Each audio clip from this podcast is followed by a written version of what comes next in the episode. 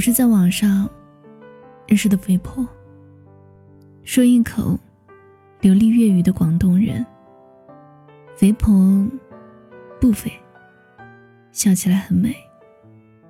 她喜欢我的文，我喜欢她的照片一来二去就成了朋友。肥婆微信找我，跟我说春天快来了，她却提不起劲。笑着打趣他：“你社交软件上做的相册纪念，男朋友很酷啊。”他笑了笑，告诉我：“相隔二百三十九天，我今天终于和他说上话了，还送给他一束花。”我问：“分手了吗？”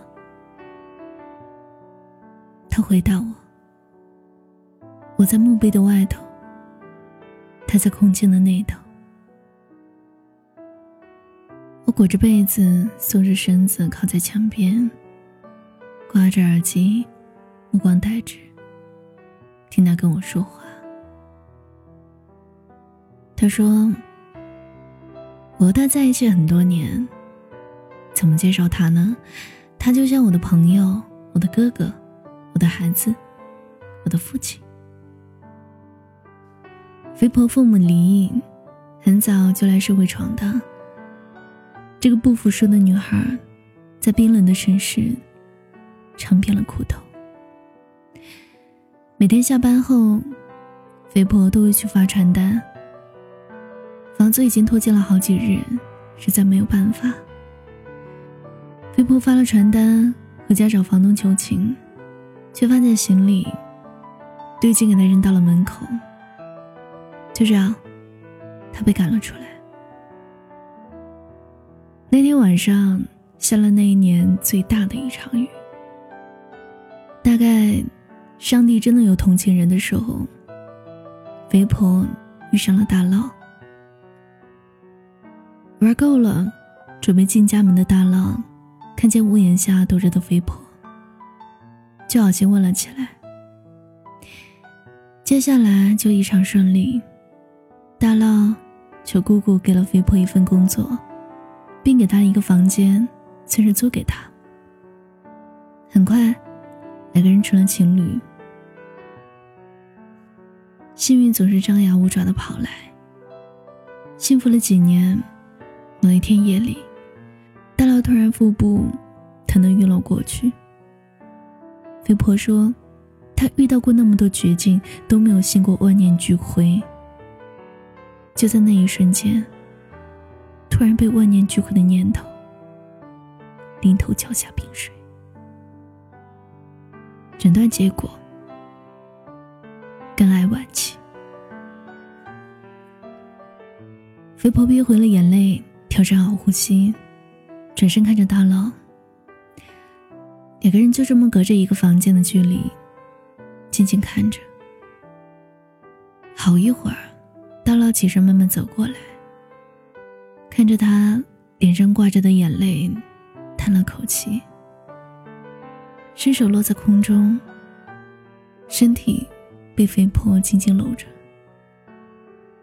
大佬没敢出大气，肥婆边哭边说好话：“没事儿，没事儿，我陪着你，会好的。”大佬还是一声没吭。就那么任由抱着，看不出一点情绪。诊断书就像一张咒语。大佬在那一天之后，心情大变，暴躁、抑郁、寡言、消极，每天对着肥婆说无数遍的“滚”。肥婆不愿意认命。他总是觉得生活只是想给他一些磨难，再给他最好的安定，于是默默承受。如此互相折磨两个月以后，大佬的状态消极到极致。从医院回家和肥婆吃了一顿饭，这一次没有扯头发、砸东西，但是吓得肥婆不敢说一句话。他倒了两杯红酒，自顾自地坐在地板上，肥布就傻站着，他拽了拽肥布的衣角，示意他坐下，眼睛不看他，就自顾自的说话。我不想要你继续陪着我治疗，我没有爱情里歌颂的那样伟大，我只是害怕看见你流泪，那样我不敢放心大胆的治疗。接下来我要化疗，每天都会吐，会很难看，我不会好起来了，你不要犯傻。我跟你说，你不要受这件事影响而与生活、爱情脱节。你要平衡的过接下来的。前方一片海，而我在你身后，时刻保持分寸的距离，没有试探的机会。你谁不是他还没有说完，肥婆就打断他：“你当务之急是要振作起来，我还在，我一直都陪着你，你不要丢掉我好不好？你真的不能。”后面的话哽咽的说不下去。肥婆的酒杯搁在地上。他的酒杯端在手里，他把酒杯伸过来，碰了一下杯，发了一声脆响，对着肥婆说：“听你的，你说了算。”再没有人说话，月光下一片寂静。肥婆哭累了，靠着大牢睡着。那天夜里。肥婆梦里无数次和他眼神对视，而他眼神里流露的不再是白天的无畏，而是生而为人，面对命运的错道，无能为力的不舍和挫败感。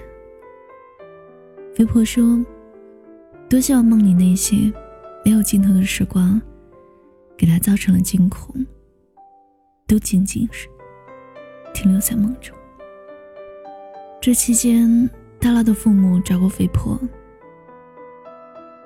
大概说，治疗期间，大佬的情绪波动对他不是很有利。言下之意就是希望肥婆不要再找他。另一方面，当地的习俗，情侣一方陪另一方走到尽头，也算是寡妇，不吉利的。总之。不管是对谁，分开的结果都是最好的。尽管分开了，两个人还是会偶尔打电话。肥婆给他鼓励，告诉他，度过这一劫就结婚。听叔叔阿姨说，他也在很努力的配合，慢慢接受结果。虽然掉头发、呕吐、浮肿这些，都让他不像个正常人。两天前，大佬给肥婆打了一通电话，说治疗期间让自己状态不错，很想念她，只是无聊，想让肥婆转点钱，在网上买一些可以消磨时间的书看看。肥婆连声应着好。听见他想看书，挂着眼泪，给他打了钱。两天后，下班走过路边的烧烤摊。电话响起来，显示大佬的爸爸。肥婆有不好的预感涌上来，捏着手机出了汗。电话那一端，他爸爸慢慢的说：“大佬走了。”路边的烧烤摊烟熏太重，把肥婆呛得剧烈咳嗽、淌眼泪。他哆嗦着。小心翼翼开口：“怎么会？是病情发作吗？可是为什么那么快？”爸爸声音沙哑回答：“自杀了，在淘宝上买了一把军工刀。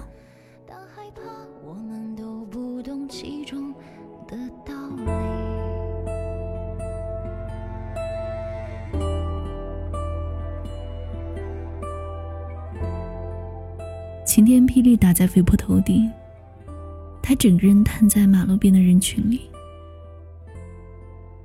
很久很久，发不出一点点声音。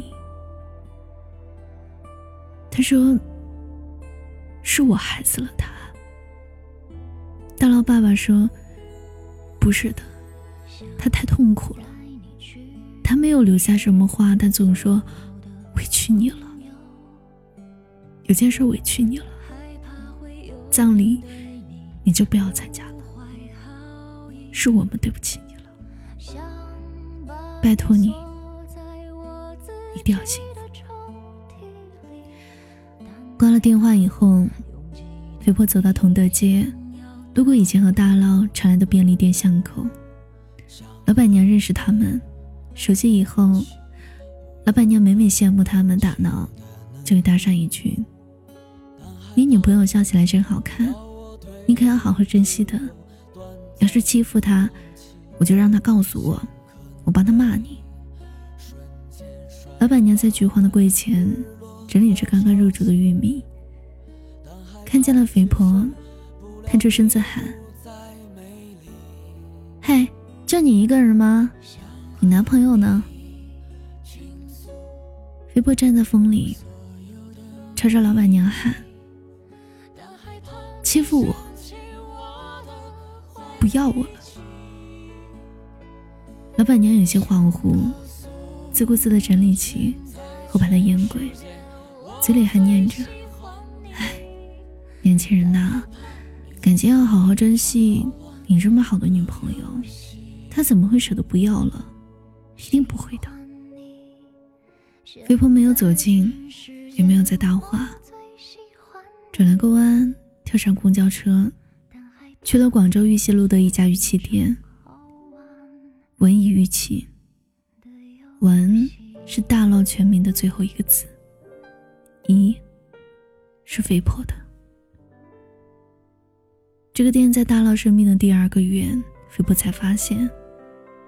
只是不巧，每次经过都紧闭着门，这次也不例外。先生倒闭了很久很久。没有给肥婆一点点机会。大佬走后的七个月零二十七天，大佬妈妈亲自打了电话给肥婆，问她愿不愿意祭拜大佬。肥婆去了，留着一头短发，穿着一身素布长衣，捧了一束白色的洋桔梗，站在墓前，墓上的男孩笑得很灿烂。仿佛几年前，一回头就看见了素衣少年。肥波很多话哽在咽口，许久，在无言的风里加了句：“好久不见。”故事里那晚，喝红酒时，房间里昏黄的灯，和便利店前昏黄的灯。在我的想象里，灯泡上一定都缠着厚厚的蜘蛛网，而在忽明忽暗的灯光里，那晚的他们各自暗藏心事，脸上完全没有少男少女的青涩，只剩下沉重的疲惫不堪。对于肥婆而言，所有过往的。未来的故事都爬得像蜗牛一样缓慢，这看起来让人着急。故事没有结局，虽然我想流眼泪，但眼睛却分明很干涩。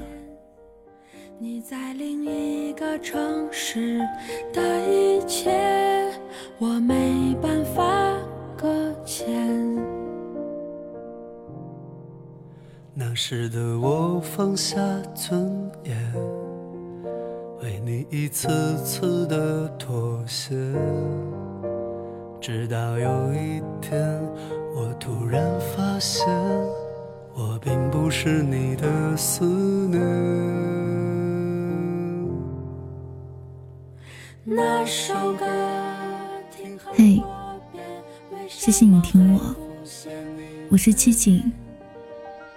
如果要收听我的更多节目，你可以关注微信公众号“七景”，你也可以关注新浪微博“七景姑娘”，就能找到我。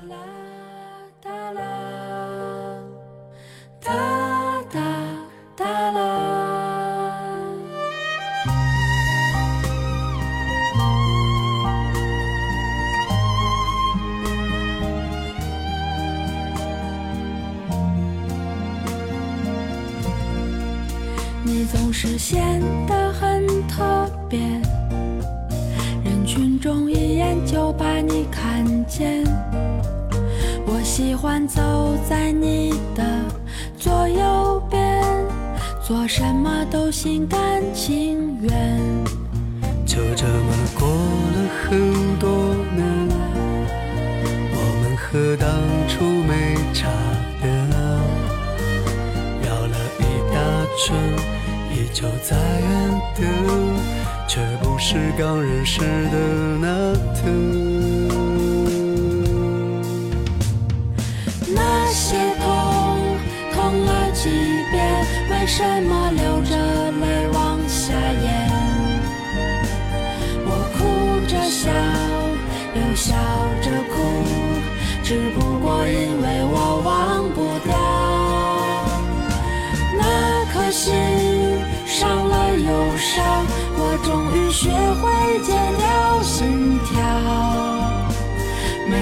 希望就不再失望收拾过往继续前往